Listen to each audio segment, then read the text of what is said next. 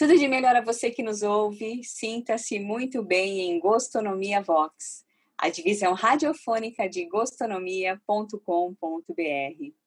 Eu sou Daniela Rizieri e estamos mais uma vez aqui em busca do eu superior.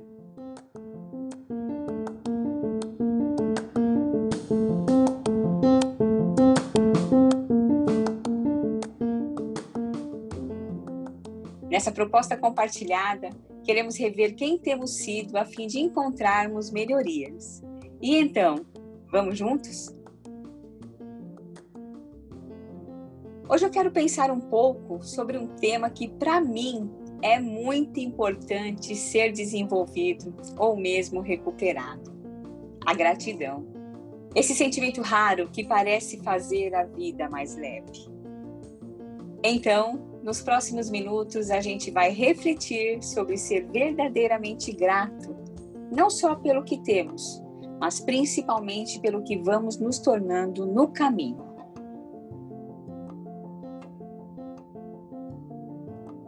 E o que é a gratidão?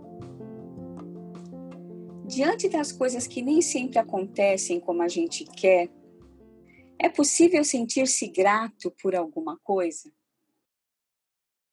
Hoje em dia, muita gente substitui o termo obrigado como agradecimento pela palavra gratidão. Mas será que as pessoas sabem o que realmente significa sentir-se grato por alguma coisa? Quando a gente vai lá no dicionário procurar saber o significado da palavra gratidão, encontra que gratidão é a qualidade de ser grato, o reconhecimento de uma pessoa por alguém que lhe prestou algum benefício, um auxílio ou um favor. De repente, quando a gente tropeça, encontra uma dificuldade, é uma qualidade grande a de conseguir expressar reconhecimento ainda assim. A gente pode expressar esse reconhecimento por ter coisas, alcançar tudo o que sonha, cada um dos objetivos materiais aos quais a gente se submete, mas pode também olhar a caminhada e detectar nela motivos para sentir gratidão.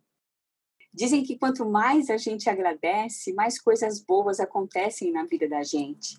E parece bom acreditar nisso. Não tem como forçar um sentimento que nasce da compreensão. Ele tem que ser honesto. Da mesma maneira, não dá para fingir que as coisas ruins não existam. O mundo é energia e positividades e negatividades vêm de todo lado.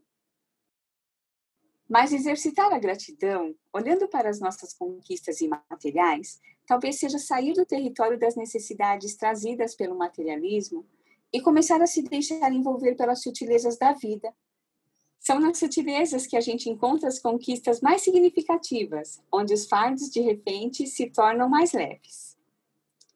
Se a vida é o que a gente é capaz de fazer dela, talvez seja possível co-criar uma realidade onde a visão seja a do copo meio cheio mais otimismo, mais alegria, pode ser uma construção independente do ter. Eu noto nas minhas horas reservadas a estar comigo mesma, o meu costume em olhar para trás, para minha vida e agradecer a cada minuto dela. Eu fiz disso um hábito.